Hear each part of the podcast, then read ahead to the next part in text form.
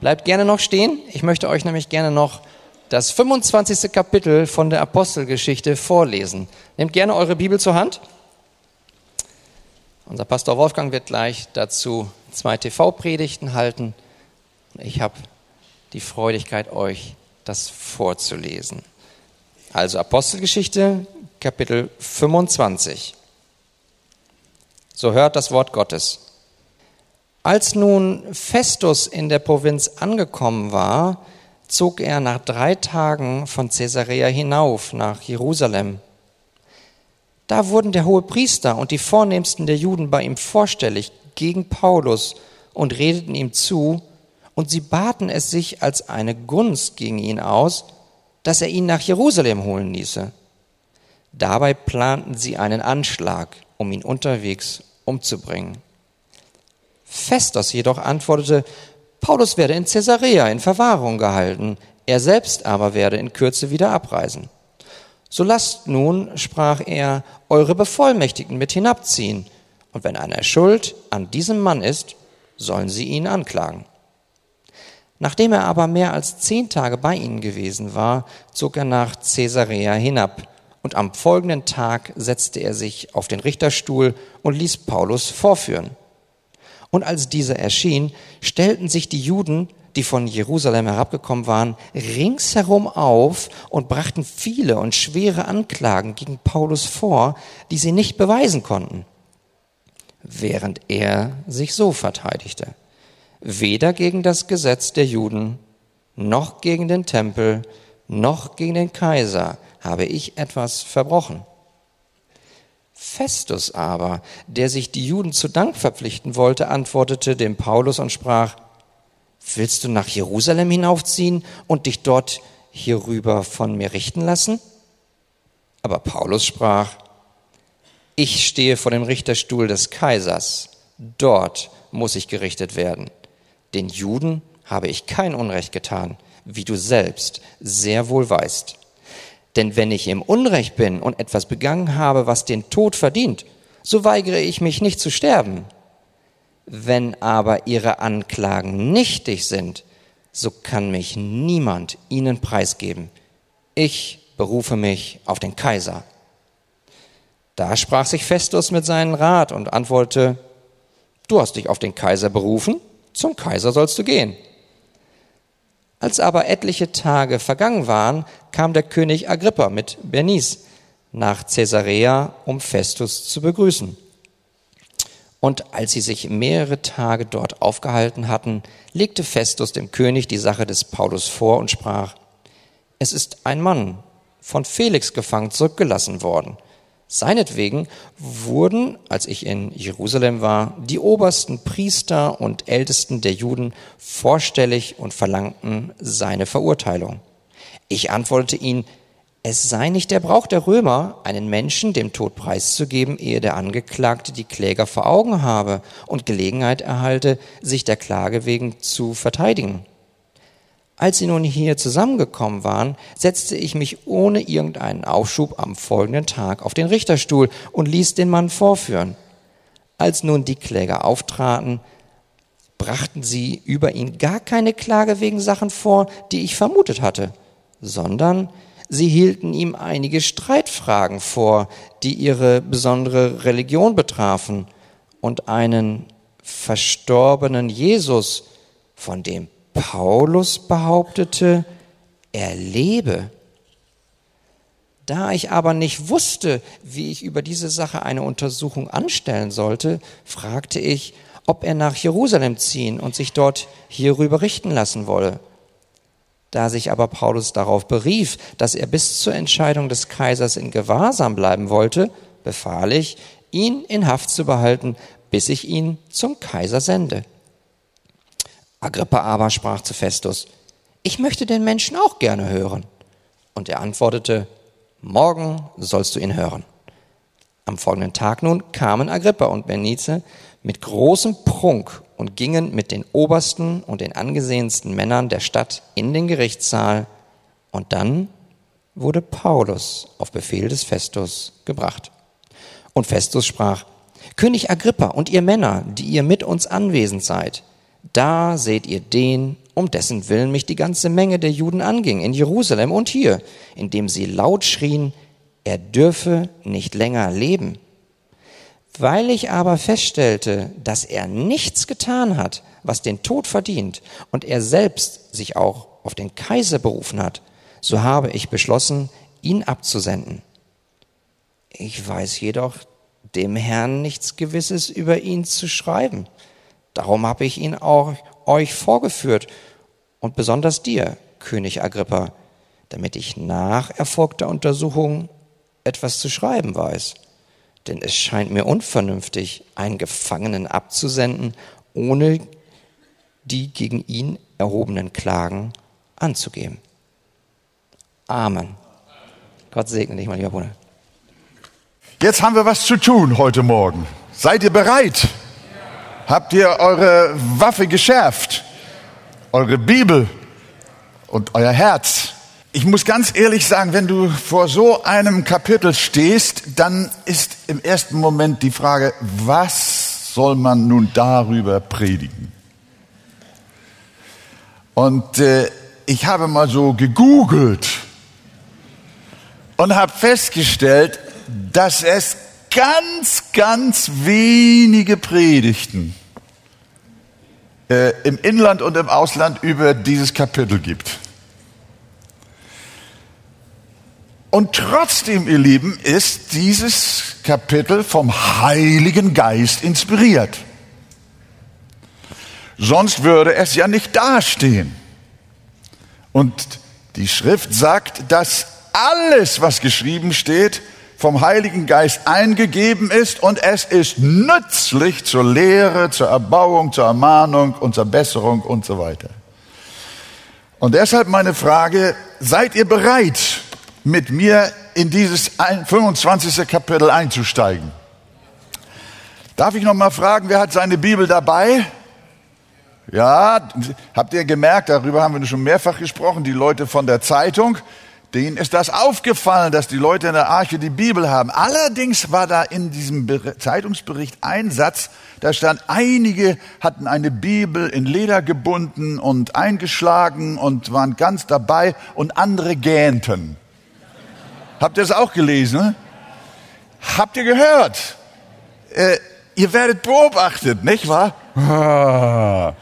Äh, ich möchte euch Mut machen, äh, schlaft euch zu Hause aus und in der Versammlung. Vielleicht liegt es auch am Pastor, ich gebe ehrlich zu. Vielleicht nicht nur vielleicht, sondern ganz bestimmt. Der Pastor ist manchmal auch ein bisschen, ja, er könnte das auch noch ein bisschen lebendiger, ein bisschen spannender, ein bisschen mehr mit Drive auch so erzählen. Aber ich bin auch nur ein Mensch, wir sind alle nur Menschen.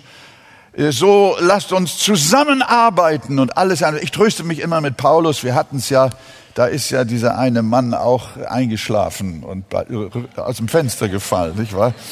Deswegen haben sie die Versammlung im ersten Stock und nicht irgendwo oben in der Etage. Also äh, der römische Statthalter, zunächst der erste, äh, den, mit dem Paulus es zu tun hatte, das war ja der Felix, das war in Kapitel 24. Da könnt ihr euch ganz bestimmt noch dran erinnern. Und dieser Felix, das war ein korrupter Mann, der hat den Paulus zwei Jahre im Gefängnis gelassen. Einerseits wollte er ihn in die, zu den Juden ausliefern, andererseits wusste er genau, er hat ja ihnen auch gar nichts getan und äh, die Anklage ist wackelig und man weiß nicht genau. Das ist nachher ja auch hier bei dem Festus so. Der arme Kerl, der weiß gar nicht, was er dem Kaiser schreiben soll. Äh, äh, was, was Sache ist mit diesem Gefangenen. Und äh, so war auch der Felix in ganz großer Not äh, und äh, hat da dann zwei Jahre den Paulus festgehalten und äh, hat dann so endet das 24. Kapitel äh, in Vers 27 hat er sich noch ein bisschen bei den Juden zu Dank verpflichten wollen und hat Paulus dann seinem Nachfolger gebunden zurück überlassen. Also ein ungelöster Fall. So musste also der Festus, der ihm nachfolgte, äh, die ganze Sache wieder aufgreifen. Und als Festus in Caesarea äh, das war ja das römische Hauptquartier in äh, Judäa, angekommen war, dann hat er drei Tage später gleich einen Antrittsbesuch in Jerusalem gemacht und ist dort raufgezogen. Natürlich, wer regierte er dort, beziehungsweise in Sachen Religion? Das waren die hohen Priester, die Pharisäer, der Sanhedrin. Und äh, so hat er bei der Geistlichkeit, bei der äh, religiösen Führungsgruppe in Israel äh, da seinen Antritt vorgenommen als neuer römischer Besatzer. Ja, und was hatten die hohen Priester, als sie nun sagten, guten Tag, Felix, Sie sind der Nachfolger, äh, äh, Festus, Sie sind der Nachfolger von Felix, schön, wir heißen Sie willkommen, wunderbar. Der Kaiser hat wieder einen ganz netten Statthalter geschickt, lasst uns zusammen fröhlich sein, Kaffee trinken und so weiter und so fort. Was war Ihr erstes Thema? Diesem neuen Statthalter gegenüber natürlich der Paulus der dort in Caesarea 100 Kilometer im römischen Hauptquartier festsaß, schon seit zwei Jahren. Diese Burschen konnten nicht vergessen. Das erste, was sie mit ihm besprechen wollten, mit dem neuen Statthalter Festus, war, wir lesen in Vers zwei bis drei nochmal, äh, äh, sie, sie wurden bei ihm vorstellig gegen Paulus und redeten ihm zu und sie baten ihn um die Gunst, dass er ihn nach Jerusalem holen ließe, damit sie planten, äh, dabei planten sie einen Anschlag, ihn unterwegs umzubringen. Also geht's wieder los mit Mordgedanken. Sie wussten, sie wussten, dass es rechtlich keine Handhabe gegen Paulus gab und doch ließen sie nicht locker. Sie baten den Festus deshalb um eine Gunst und nicht um die Durchführung des Rechtes. So läuft das. Wenn es rechtmäßig nicht geht, dann muss es mit Gunst geschehen. Und wir sehen, was für ein Hass diese Herzen dieser religiösen Führer erfüllte. Nach mehr als zwei Jahren hätten sie die Sache doch vergessen können, denn sie wussten doch, dass Paulus unschuldig ist. Äh, das Einzige, weshalb er schuldig war aus ihrer Sicht, war, er hat gesagt, Jesus Christus ist von den Toten auferstanden. Und das hielten sie für todeswürdig. Also ließen sie nicht locker. Wir sehen hier, wie ihr Hass wie eine Spirale nach unten immer weitergeht. Die Zeit heilt nicht die Wunden. Wenn Menschen hassen und sich nicht davon befreien lassen, dann verstricken sie sich immer tiefer. Und sie werden zunehmend Gefangene ihrer selbst. Mehr noch, sie werden Sklaven ihrer eigenen hasserfüllten Leidenschaft. Die Pharisäer und hohen Priester konnten Paulus nicht wegen seiner Meinung oder wegen seines Glaubens, sie konnten ihn nicht mehr sehen und haben öffentlich ohne Scheu gesagt, wir haben diesen Mann als eine Pest befunden. Das haben wir im letzten Kapitel oder in Kapitel, äh, ja, in Kapitel 24 gesehen. Kürzlich sprach eine namhafte sogenannte Frauenrechtlerin in aller Öffentlichkeit, man konnte es in den Medien lesen, ohne Scheu von den widerlichen Abtreibungsgegnern. Da, wenn, wenn, wenn in der Öffentlichkeit so nicht nur abwertend, sondern, sondern so so scheußlich gesprochen wird, dass man Menschen, die eine andere Meinung haben, als widerlich bezeichnet. Sie hält Menschen, die nicht diesem, dieser gängigen These der Abtreibung folgen können, solche Menschen hält sie für ekelhaft. Und das ist potenzierter Hass. Warum kann man gewaltlose Christen mit ihrer Überzeugung nicht stehen lassen? Natürlich stimmen wir dem Slogan zu, wenn Frauen sagen, mein Bauch gehört mir. Aber das, was sich dort an Leben in demselben Bauch entwickelt, das ist ein anderes menschliches Leben und das gehört keiner Frau. Über das kann kein Mensch verfügen, sondern nur Gott. Und das ist doch ein Gedanke, den kann man doch nachvollziehen. Der wird doch vertreten in weiten Teilen der Welt, aber was nicht sein darf, das, was nicht sein, das darf nicht sein. Aber die Frauenbefreier sind so von Hass erfüllt, dass sie auf Lebensrechtsdemonstrationen nicht davor zurückschrecken, Sätze zu brüllen, hätte Maria abgetrieben, wärt ihr uns erspart geblieben. Also mit anderen Worten, es wäre besser gewesen, man hätte euch alle im Mutterleib abgeschlachtet. Ist das Hass? Und die Zeitungen drucken das ab. Das ist, finde ich, schwierig. Anstatt Frauen zu befreien, führen sie sie in die Gefangenschaft. So wie Paulus damals das schlechte Gewissen der religiösen Führer damals war, so scheinen bibeltreue Christen heute nicht selten das schlechte Gewissen der Gesellschaft zu sein. Aber wenn Menschen nicht mehr auf Gottes Wort hören, verstricken sie sich immer tiefer in ihre Verbohrtheit, in ihren Hass. Und Ursache dafür ist der Betrug der Sünde. Menschen glauben, wenn sie sich die Gebote Gottes abschütteln, dann werden sie frei. Sie merken aber nicht, dass sie Sklaven werden. Ein Beobachter, äh, ein Vogelbeobachter, sah einen souverän kreisenden Adler in der Höhe schweben. Doch dann begann dieser Adler zu sinken, eigentümlicherweise.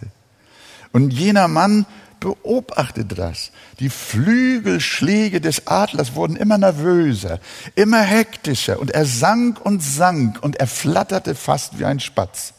Und schließlich schlug das Tier auf und zerschmetterte an einem Kliff.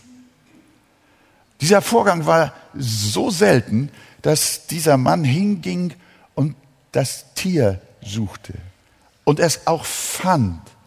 Er fand den toten Vogel mit einem jungen Marder am Hals, der ihm während des Fluges das Blut ausgesaugt hat. So glauben viele Menschen durch ihre Abwendung von Gott frei zu werden. Aber sie werden frei zu werden wie, dieser, äh, wie, wie ein Adler.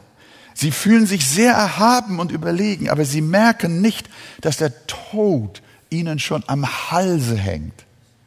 Der Blutsauger Sünde. Viele Menschen meinen, wenn sie Jesus und sein Wort hassen und seine Jünger auslachen und verächtlich machen, dann bedeutet das Freiheit. Dann ist das Selbstbestimmung. Aber Freunde, das Gegenteil ist der Fall.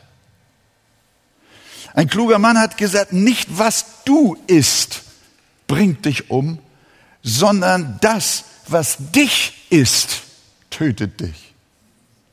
Das, was dich frisst, würde man auf Deutsch sagen, macht dich kaputt. Nicht was du isst, sondern was dich verzehrt, tötet dich. Und viele Menschen werden von ihrem Hass gegen den christlichen Glauben schier aufgefressen und gehen unmerklich daran zugrunde. Paulus schreibt in Römer 6, Vers 16, wisst ihr nicht, wem ihr euch als Sklaven hingebt, um ihm zu gehorchen, dessen Sklaven seid ihr. Wir erinnern uns an Kain. Dem gefiel das nicht, dass sein Bruder einen, einen so glücklich machenden, erfüllten Glauben lebte. Ihn ärgerte die, die Herzensbeziehung, die Abel zu Gott hatte. Und er störte sich an seinem Gottesdienst und an den Opfern, die er brachte.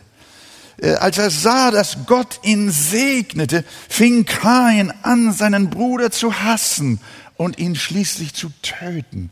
Und dieser Hass war nicht mehr aufzuhalten. Es ist etwas ganz Schlimmes und ich möchte Menschen auch hier heute Morgen herzlich bitten, auch ihr Herz zu überprüfen, äh, ob es möglicherweise in ihrem Leben auch so ein Groll gibt, eine Bitterkeit, eine Hässlichkeit, ein Hass gegen einen Bruder, gegen deine Frau, gegen ein Familienmitglied oder gegen einen Glauben oder gegen Politiker oder irgendetwas.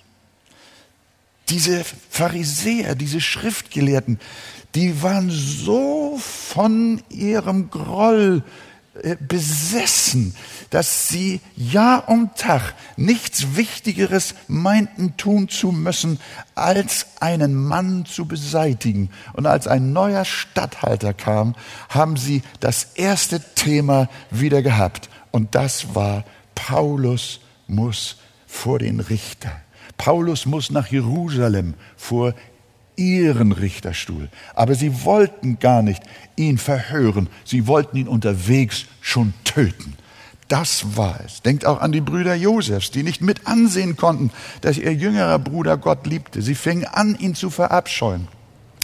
Denkt an König Saul, was sein Groll an ihm selbst anrichtete. Er schadete ihm selbst viel mehr als dem jungen gläubigen David. Es zog ihn schließlich an den Platz, an dem er sich schließlich selber umbrachte.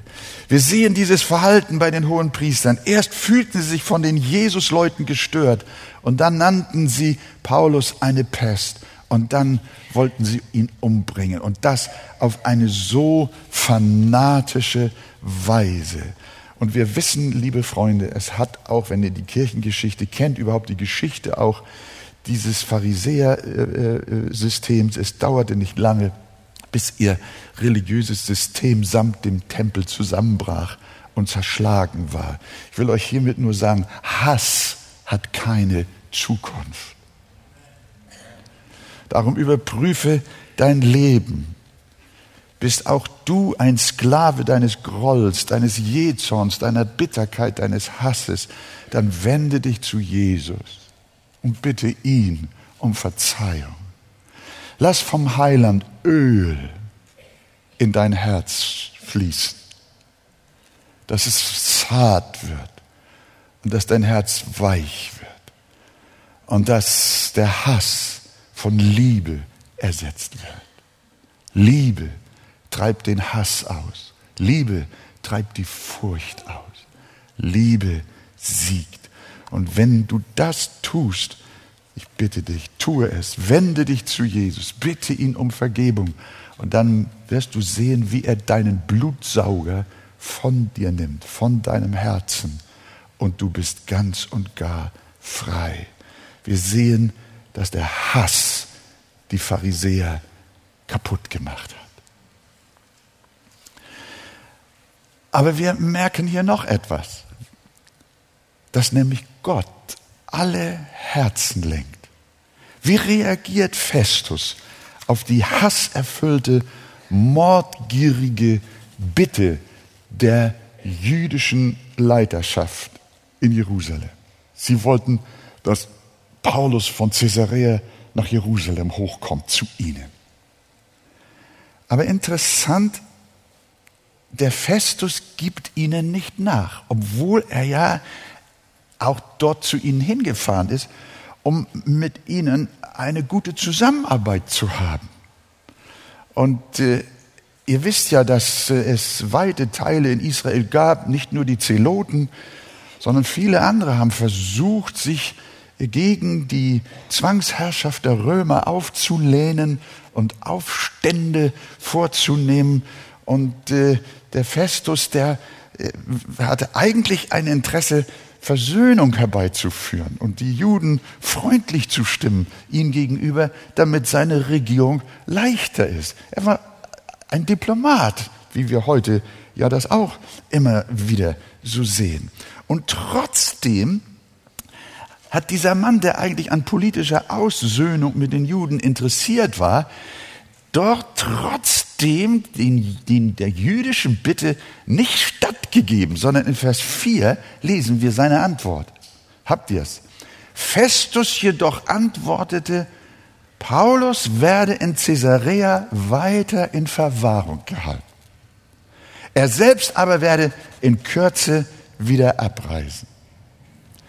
Also der Mann, das war ist überraschend eigentlich, dass ein striktes Nein den Juden entgegensetzt. Sodass es mir schwerfällt zu glauben, dass das wirklich ursächlich von ihm selber kam, sondern ich bin fest davon überzeugt, dass er äh, das von Gott hatte, wie die ganze Geschichte auch zeigt, wie der Weg auch war.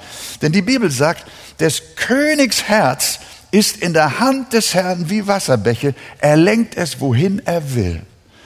Wenn Gott will, dass Festus Nein zu der Bitte der jüdischen Leute sagt, dann sagt er Nein, obwohl man etwas ganz anderes hätte erwarten können. Hier sehen wir wieder, wie Gott über allem regiert.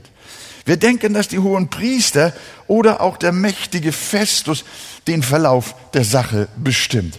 Nein, ihr Lieben, weder die hohen Priester bestimmen die Sache, noch der Festus bestimmt die Sache, sondern wer bestimmt die Sache? Gott bestimmt die Sache. Der lebendige Herr bestimmt sie, und zwar gemäß seiner Vorsehung.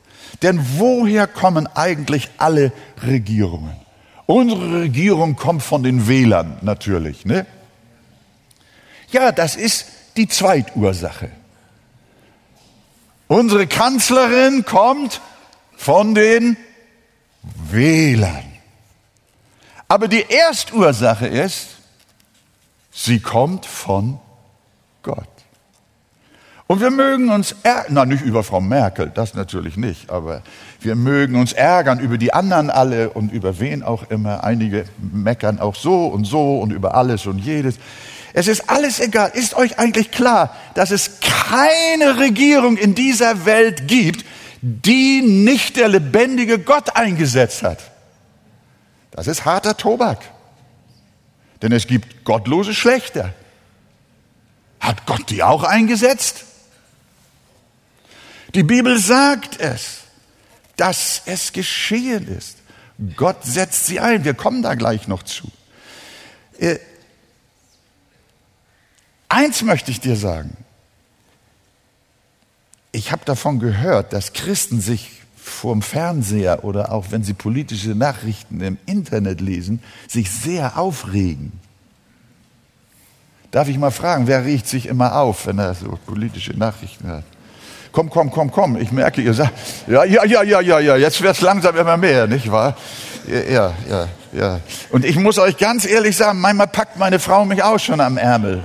Und sagt, oh, wenn diese Leute da wieder solche Sachen machen.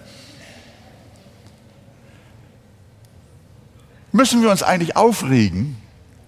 Nein.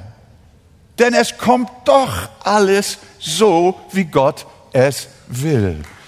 Ja, da könnt ihr wirklich sein. Es kommt doch alles, wie Gott es will. Schon deinen Blutdruck. Schon dein Herz. Gott bestimmt die Dinge. Er lenkt den Königen und allen Menschen das Herz. Von seinem Thron sieht er auf alle, die auf Erden wohnen und lenkt ihnen allen das Herz. Jesus schweigt, als Pilatus, einer, ja auch einer der Vorgänger von Festus, ihm Fragen stellt. Pilatus spricht zu Jesus, redest du nicht mit mir? Weißt du nicht, dass ich Vollmacht habe, dich zu kreuzigen und Vollmacht habe, dich freizulassen? Hey! Pilatus dachte, dass er das Rad dreht. Aber Jesus antwortet, du hättest gar keine Vollmacht über mich, wenn sie dir nicht von oben her gegeben wird. Das ist das Geheimnis. Das ist die Botschaft der Bibel. Ohne Gottes Lenkung wäre Jesus nie in die Hände seiner Peiniger gekommen, denn Gott bestimmt das Timing. Johannes 37, sie suchten ihn zu ergreifen, aber niemand legte Hand an ihn, denn seine Stunde war noch nicht, noch nicht gekommen. Die hohen Priester, die gierten nach dem Leben des Paulus. Sie wollten ihn umbringen, lieber gestern als heute. Und lieber heute als morgen, der darf nicht mehr leben. Sie wollten ihn umbringen, aber die Stunde des Paulus war noch nicht gekommen. Er musste noch nach Rom und er musste weiter wirken, das Evangelium. Und so war es ähnlich wie bei Jesus. Jesus sagte, als ich täglich bei euch im Tempel war, habt ihr die Hände nicht gegen mich ausgestreckt. Aber dies ist eure Stunde und die Macht der Finsternis. Aber ihr und die Macht der Finsternis könnt nicht tun, was ihr wollt, sondern nur, was Gott will. So ist es auch mit Festus hier. Die Stunde des Paulus war noch nicht gekommen. Gottes Ampel stand noch auf Rot. Und darum hat der Heilige Geist dem Festus ins Herz gegeben, Paulus in Caesarea zu lassen. Dort in der Gefangenschaft und ihn nicht wunschgemäß der Juden nach Jerusalem zu holen. Er hat dann zu ihnen gesagt, wisst ihr was? Ihr könnt, wenn ihr wollt, könnt ihr ja mit mir runterkommen nach Caesarea. Da könnt ihr ihn gerne sehen. Aber nicht hier bei euch.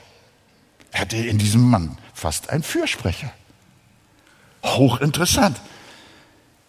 Wir sehen, liebe Gemeinde, dass äh, Gott alle Dinge in seiner Hand hat.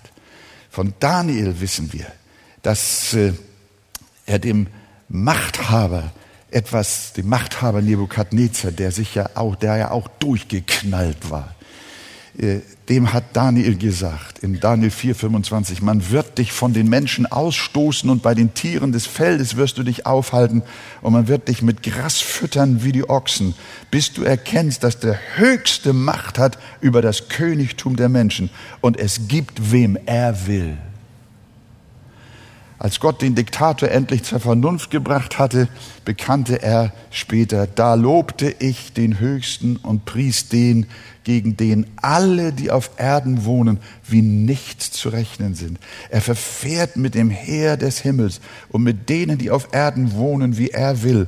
Und er gibt niemand, es gibt niemand, der seine Hand wehren oder zu ihm sagen dürfte, was machst du? Wir sehen, Gott allein ist es, der alles unter Kontrolle hat. Und ich glaube, das ist ein Grund, warum der Heilige Geist dieses 25. Kapitel ungekürzt in die Bibel gestellt hat. Und es ist wertvoll, es ist hilfreich zu lesen und zu lernen, wie die Fügungen Gottes sind und wie ihm alle menschlichen Absichten, Ideen, Ziele und Gedanken untergeordnet sind und letzten Endes er nur allein zu seinem heiligen Ziel kommt. Wir sehen Gott allein hat alles unter Kontrolle. Weder Pilatus noch Felix noch Festus noch Agrippa noch sonst irgendeiner auch in der heutigen Zeit, der auf der Bühne erscheint. Sei getrost, sei getrost. Also bei den Nachrichten heute Abend läuft es etwas ruhiger ab. Hast du gehört? Gott regiert, sonst keiner. Aber wir sehen, dass, Paul, dass Gott auch das Herz des Paulus lenkt. Festus lehnt nun ab, wie wir gesehen haben, lädt aber die Juden ein, mit ihm nach Caesarea zu kommen und Paulus dort nun vorführend, äh, äh dort, äh, dort zu hören und ihn anzuklagen. Und so stand Paulus wenige Tage später vor dem Richter Festus und den in Caesarea angekommenen Juden. Und die verklagten Paulus aufs Schwerste. Ihr habt gesehen, in Vers 8, weder gegen das Gesetz der Juden, noch gegen den Tempel, noch gegen den Kaiser habe ich etwas verbrochen. Man kann ihm nichts nach römischem Recht vorwerfen. Festus aber kippt um und möchte nun den Juden doch eine Gunst erweisen. Und dann sagt dann sagt Paulus, äh, der Festus in Vers 9, willst du nach Jerusalem hinaufziehen? Paulus, geh doch mit nach Jerusalem. Aber er hat nicht gesagt, du musst. Hier merken wir, da, da hat Gott etwas geschehen lassen, weiter am Herzen. Er, er hat doch absolute Befehlsgewalt gehabt. Er sagen können, Paulus ab nach Jerusalem. Nein, hat er nicht gemacht. Sondern äh, er hat gesagt, hat ihn gefragt, Paulus, willst du nach Jerusalem und dich dort hierüber von mir richten lassen? Und wie, Paul, wie antwortet Paulus, Vers 10? Poh, ich stehe vor dem, Kai, vor dem Richterstuhl des Kaisers, dort muss ich gerichtet werden. Den Juden habe ich kein Unrecht getan, wie du selbst sehr wohl weißt. Damit hatte Festus vermutlich nicht gerechnet. Wahrscheinlich glaubte er, dass Paulus mehr seinen jüdischen Landsleuten vertrauen würde, als dem fremden Kaiser Nero, von dem man ja auch nicht unbedingt Gutes gehört hatte. Ich möchte die Frage ein wenig untersuchen, liebe Geschwister. Habt ihr noch Lust? Warum entschied sich Paulus aber doch für den Kaiser und nicht für Jerusalem? Natürlich, die erste Antwort lautet, weil Gott ihn in diese Richtung vorbereitet hat. Ihr erinnert euch, dass in Kapitel 23, Vers 11 der Herr ihm noch in der Antoniaburg in der Nähe von Jerusalem, als er im Tempel da äh, festgenommen wurde, da ist ihm in der Nacht der Herr begegnet. Und er hat zu ihm gesagt, sei getrost, Paulus, denn wie du in Jerusalem von mir Zeugnis abgelegt hast, so sollst du auch in Rom Zeugnis ablegen. Erinnert ihr euch? Und da sehen wir, wie Gott den Paulus vorbereitet hatte. Und so bereitet er auch dich auf die Entscheidungen vor, die du zu treffen hast. Mach dir keine Sorgen. Vielleicht ist jemand hier, der hat nächste Woche eine Entscheidung vor sich und du hast Angst, eine Entscheidung zu treffen. Du weißt nicht, soll ich so oder so? Gar nicht oder doch? Wie soll meine Entscheidung aussehen? Wir sehnen uns als Christen danach, Geistesleitung zu haben. Lass uns mal schauen, wie das hier bei Paulus wirkte und wie es war. Ich will dir nur sagen, Gott hatte das Herz des Paulus geschult auf die Entscheidung hin, die er in diesem Moment sofort zu treffen hatte. So brauchst du dir keine Sorgen machen. Er schult auch dein Herz im Voraus. Er nimmt Einfluss auf deine Gedanken, damit du dich nach seinem Willen entscheidest. Jesus hat einmal gesagt, wenn sie euch aber vor die Synagogen und vor die Fürsten und Obrigkeiten führen, so sorgt nicht, was ihr sagen sollt. Also, liebes Herz, wenn du Sorge hast vor dem, was du morgen oder übermorgen sagen sollst, entspann dich. Gott weiß um diese Stunde. Und er wird bei dir sein. Denn Jesus sagt, so sorgt nicht, was ihr sagen sollt. Denn der Heilige Geist wird euch in derselben Stunde lehren, was ihr sagen sollt. Also wir merken, dass, dass diese, diese, diese, dieses, dieses, die, die Antwort, die Paulus dem Festus auf seine Frage gibt, ob er mit nach Jerusalem gehen will, und er stattdessen sofort und auf der Stelle sagt, nein, Festus, ich will nach Rom. Ich will nicht nach Jerusalem. Das hatte Gott schon in sein Herz hineingelegt. Da ist noch ein weiterer Aspekt, der nicht unwichtig ist. Ich glaube, Paulus hat nach, nach Rom wollen, weil er sich von, vor den religiösen Führern mehr fürchtete als vor der weltlichen Regierung. So wie auch Jesus wurde Paulus mehr von den religiösen als von den weltlichen Instanzen verfolgt. Erinnert ihr euch an die Evangelien? Es waren die Synagogen, die ihn, den Paulus, bekämpften und nicht so sehr die säkulare Obrigkeit. Dasselbe wissen wir auch von Martin Luther. Es war die Kirche, die ihn jagte, während die Fürsten ihn versteckten. Auch heute sind die religiösen Systeme dabei, sich zu arrangieren. Und selbst wenn sie Spinnefeind untereinander sind, aber wenn sie gegen Jesus sein können, dann werden sie Freunde. Sobald du an Jesus glaubst und ihn verkündigst, dass er der Sohn Gottes ist, dass er gekreuzigt wurde und die Sünden der Menschen auf sich nahm und durch sein Kreuz die Versöhnung mit Gott erwirkte, Wenn du sagst, du glaubst an Jesus, dass er nicht nur gestorben, sondern auch auferstanden ist, dass er zur Rechten des Vaters ist, wenn du glaubst, dass er wiederkommen wird und wenn du glaubst, dass auch die Toten eines Tages auferstehen werden und dass er der Herr aller Herren ist, dann sage ich dir, hast du es mit allen Religionen zu tun. Sie sind gegen dich.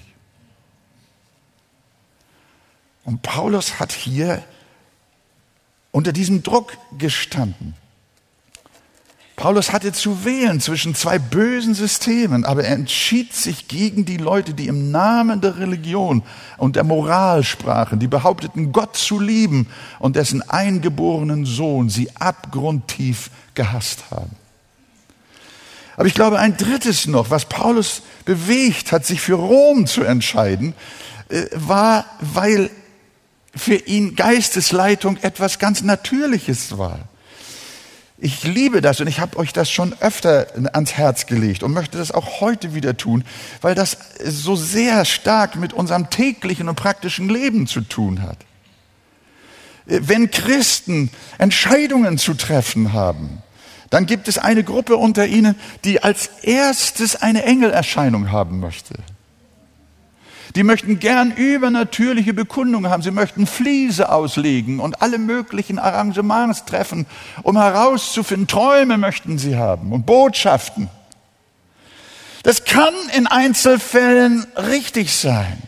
Das ist im Leben von Paulus ja auch so gewesen. Und in unser aller Leben ist das auch so, dass Gott manchmal auf ganz übernatürliche Weise kundtut, welchen Weg wir zu gehen haben. Das wollen wir nicht in Abrede stellen. Aber liebe Freunde, so läuft nicht jeder Tag, auch bei Christen nicht ab. Wir werden nicht ständig durchklingeln, wenn Handys so klingeln und Nachrichten kommen. Ne? Kennt ihr das? Klingen, aha, wieder eine Nachricht und so. Wir werden nicht ferngesteuert vom Himmel, irgendwie wie Roboter sondern der Heilige Geist wohnt in unserem Herzen und wir wandeln mit Gott auf ganz natürliche Art und Weise. Und wir handeln trotzdem durch den Heiligen Geist. Und auch das ist Geistesleitung.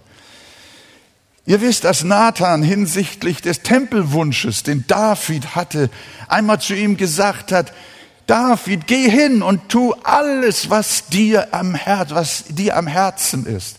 Tu alles, was in deinem Herzen ist. Freund, du darfst alles tun, was dein Herz begehrt. Jetzt kommt etwas. Wenn es nicht gegen das Gebot Gottes ist. Wenn du nicht weißt, beispielsweise, ob der Mann, der dich gerne haben möchte, der ist, der dir von Gott bestimmt ist, dann mach einfach einen, ich hätte fast gesagt, einen Faktencheck. Nein, nicht einen Faktencheck, einen Bibelcheck. Ja, das ist auch ein Faktencheck. Mach einen Bibelcheck. Wenn du für irgendeine Frage stehst und dich zu entscheiden, mach einen Bibelcheck. Ganz einfach. Die Frage ist hinsichtlich dieses jungen Mannes oder älteren Mannes, der gerne mit dir zusammen sein möchte, lebt er ein zuchtvolles Leben? Will er dich wirklich heiraten oder nur spielen? Ist er aufrichtig gläubig? Liebt er Jesus? Liebt er seine Gebote? Liebt er dich? Und eine ganz wichtige Frage, liebst du ihn? Ist er in deinem Herzen? Dann brauchst du keine Engelerscheinung mehr, dann kannst du mit Freuden dein Aufgebot angeben. Heute haben die Standesämter zu, aber morgen. Ihr Lieben, so handelte Paulus. Es war, es war nicht gegen Gottes Gesetz, nach Rom zu gehen. Im Gegenteil, es entsprach dem Gebot des Herrn, geht in alle Welt und verkündigt das Evangelium allen Völkern. Und Paulus war vom Heiligen Geist erfüllt. Und Paulus sagte sofort, in Jerusalem war ich, jetzt muss ich nach Rom. Und ich habe noch etwas vor. Und so darfst auch du, liebes Herz, in all deinen Lebensentscheidungen ganz praktisch vorgehen. Mach dir das Leben nicht so schwer. Ich habe von Christen gehört, die haben Jahre geknobelt, ob dieser Mann nun wirklich ihr Mann sein soll. Und äh, ich will jetzt nicht die Geschichten erzählen, äh, was das für Leid gewesen ist auf beiden Seiten. Nein, ihr Lieben, Paulus sagt einfach, heirate wen du willst. Kennst du das Wort? Ja. Sag mal laut. Ne? heirate wen du willst, sagt er. Aber dann kommt der Beisatz. Nur, dass es im Herrn geschehe. Das sollt ihr laut sagen. Nur, dass es im Herrn geschehe. Nur, dass es im Herrn geschehe. Wir sind ganz freie Menschen. Wir dürfen auf der Grundlage der Heiligen Schrift unsere Entscheidungen durchchecken. Wir dürfen sie prüfen und sagen, was sagt Gottes Wort dazu? Die Früchte des Geistes zielt der Apostel Paulus auf im Brief an die Galater. Und dann sagt er Liebe, Freude, Friede und so weiter und so fort. Und dann kommt der letzte Satz in dieser Aufklärung. Gegen diese alle sind nicht gegen das Gesetz. Und das ist es. Wenn du etwas entscheidest, was nicht gegen das Gesetz ist, Tu, was in deinem Herzen ist. Ja, jemand sagte zu mir, aber wenn es doch Probleme gibt, Pastor, mit diesem Mann, dann sage ich, ja, sage ich, du wirst mit jedem Mann Probleme haben. Ein Mann ohne Probleme gibt es nicht, nicht wahr? Äh, doch, das, äh, ich bin ja nicht ausgenommen, oder man müsste meine Frau fragen.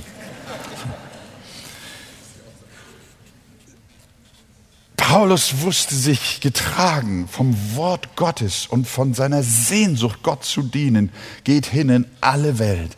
Und so tu du das auch. Sei ein entscheidungsfreudiger Mensch, wenn du den biblischen Check gemacht hast. Aber hier kommt noch etwas.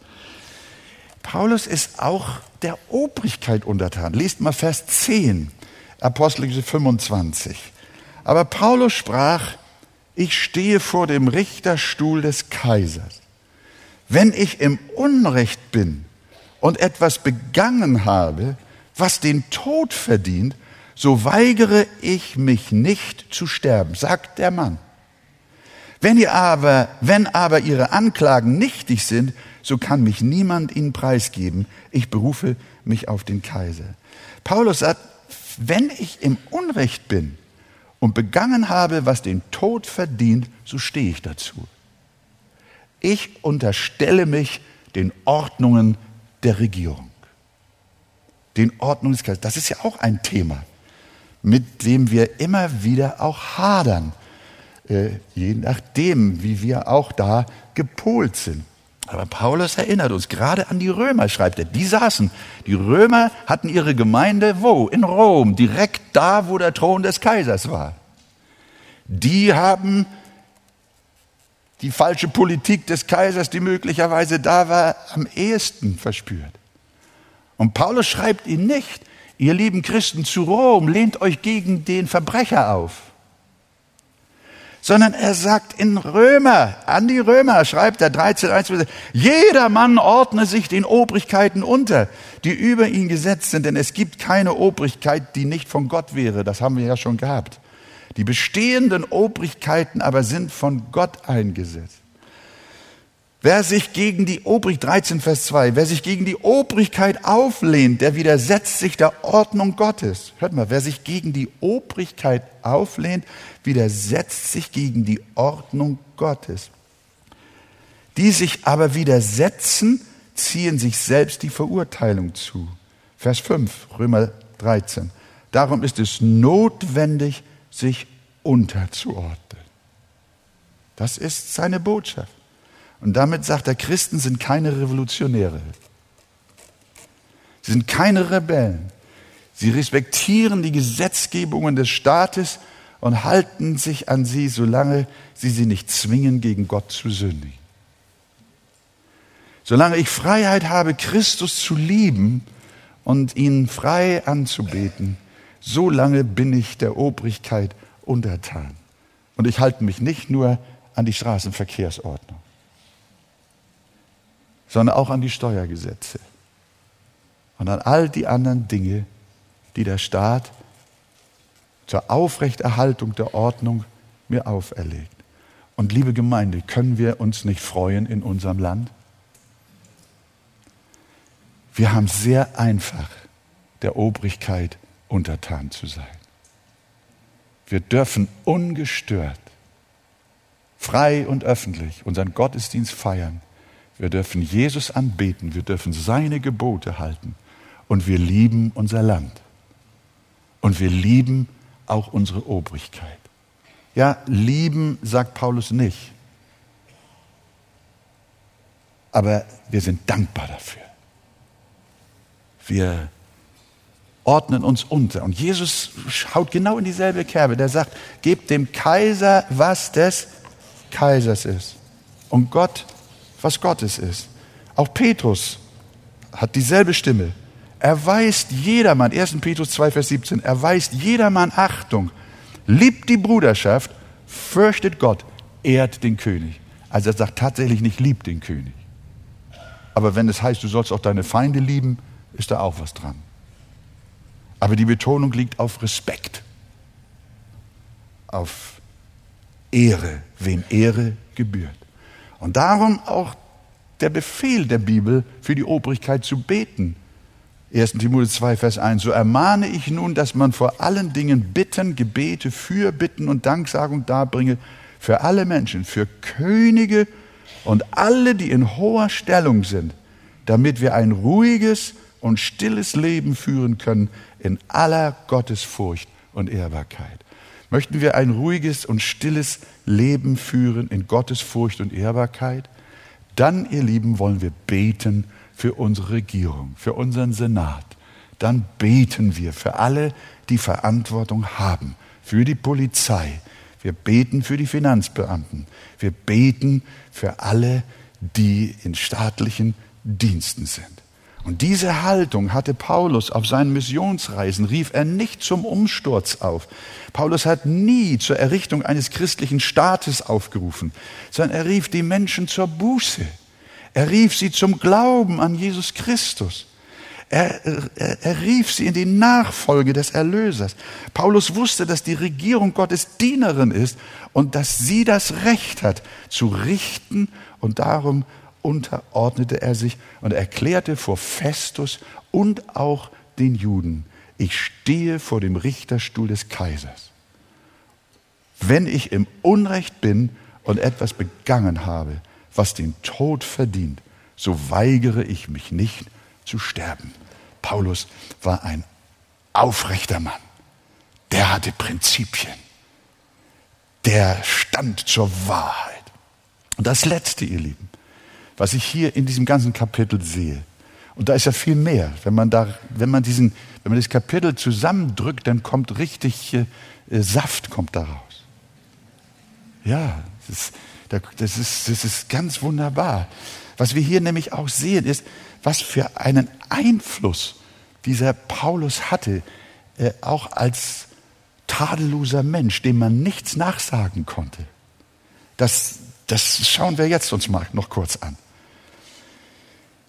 Der Festus hat dann gesagt, ja Paulus, wenn das so ist, wenn du, das, wenn du nicht nach Jerusalem willst, der war sprachlos, der Festus. Und der hat dann zu ihm gesagt, du hast dich auf den Kaiser berufen, also gut, zum Kaiser sollst du gehen. Aber der arme Kerl wusste nicht, was er dem Kaiser mitteilen sollte. Das ist dann, ist dann in den letzten Versen kommt das. Also er wusste nicht, was er schreiben sollte. Er hat den Agrippa zur Hilfe gerufen. Agrippa war ja der übergeordnete König. Äh, dort in, in Judäa und auch in den anderen Provinzen des Nahen Ostens zu seiner Zeit. Wie sollte äh, er das Rom erklären? Und da hat er auf die Hilfe seines Vorgesetzten, des Königs Agrippa, gehofft. Der war übrigens ein Jude und da hat er gedacht, dem erzähle ich mal die ganze Geschichte, der weiß Bescheid. Und der kam mit seiner Benice den Festus besuchen.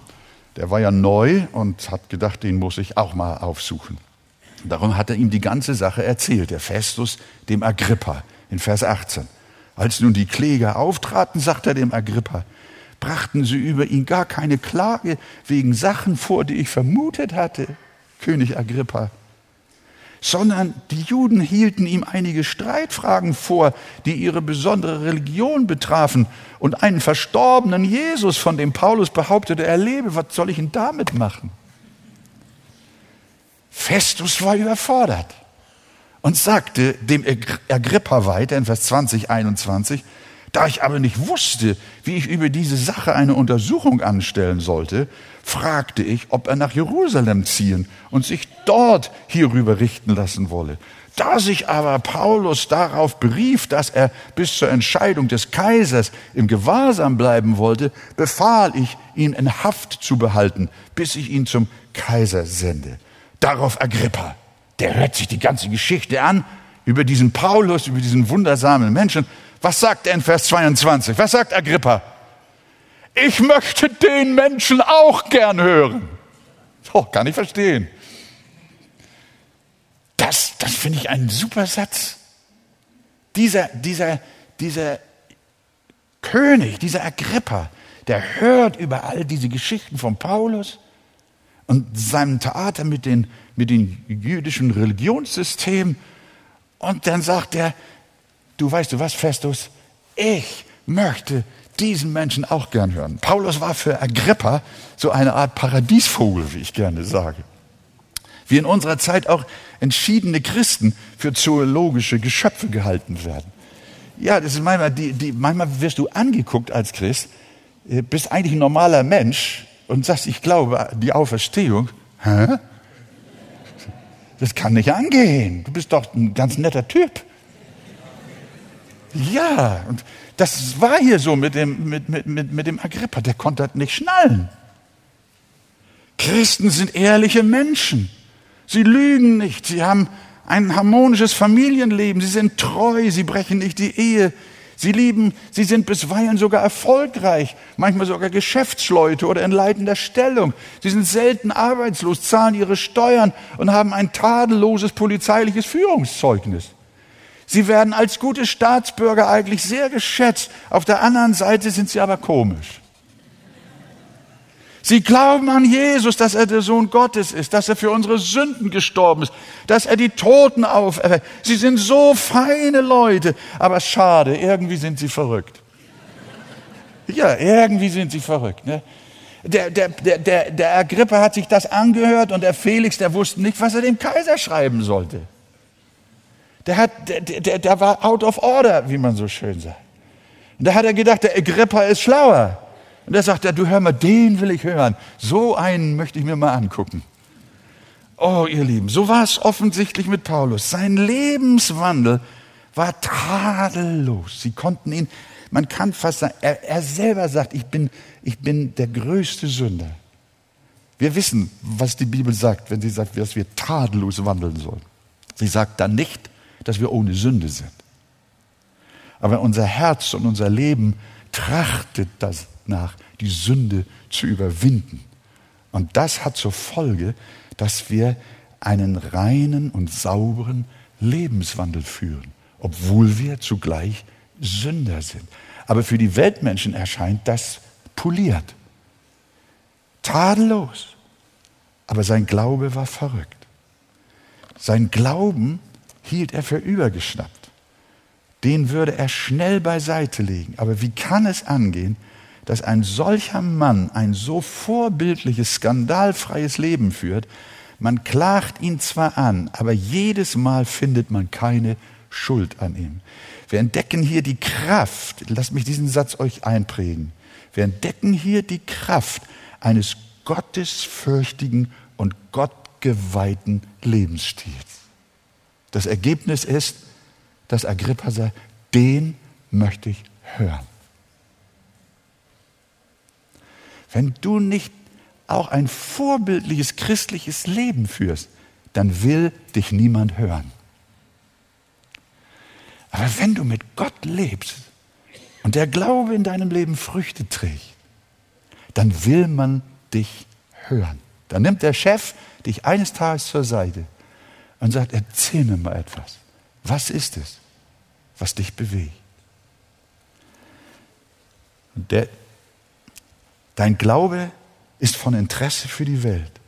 Von den ersten Christen in Jerusalem heißt es in der Bibel, sie lobten Gott und waren angesehen bei dem ganzen Volk. Also das ist ein starker Satz. In Apostelgeschichte 5, Vers 13, von den übrigen aber wagte keiner sich ihnen anzuschließen, doch das Volk schätzte sie hoch. Ihr Lebenswandel war ein fesselndes Zeugnis, das die Menschen faszinierte. Und das ist der beste Türöffner für den Glauben. Darum war für Ämter in der Gemeinde immer ein gutes Zeugnis gefordert. Die Diakone sollten sieben Männer sein, die ein gutes Zeugnis haben und voll Heiligen Geistes und Weisheit sind. Das sollten Menschen sein, auf die die Welt aufmerksam wurde. Ebenfalls soll ein Ältester auch ein gutes Zeugnis haben von denen außerhalb der Gemeinde, von den Agrippas dieser Welt, damit er nicht in üble Nachrede und in die Fallstricke des Teufels gerät. Du hörst, ein schlechter Lebenswandel eliminiert unser christliches Zeugnis. Aber wenn Menschen sehen, dass dein Zeugnis glaubwürdig ist, dann haben sie, gibst du ihnen zwar wegen deines Glaubens viele Rätsel auf, aber sie wollen dich hören.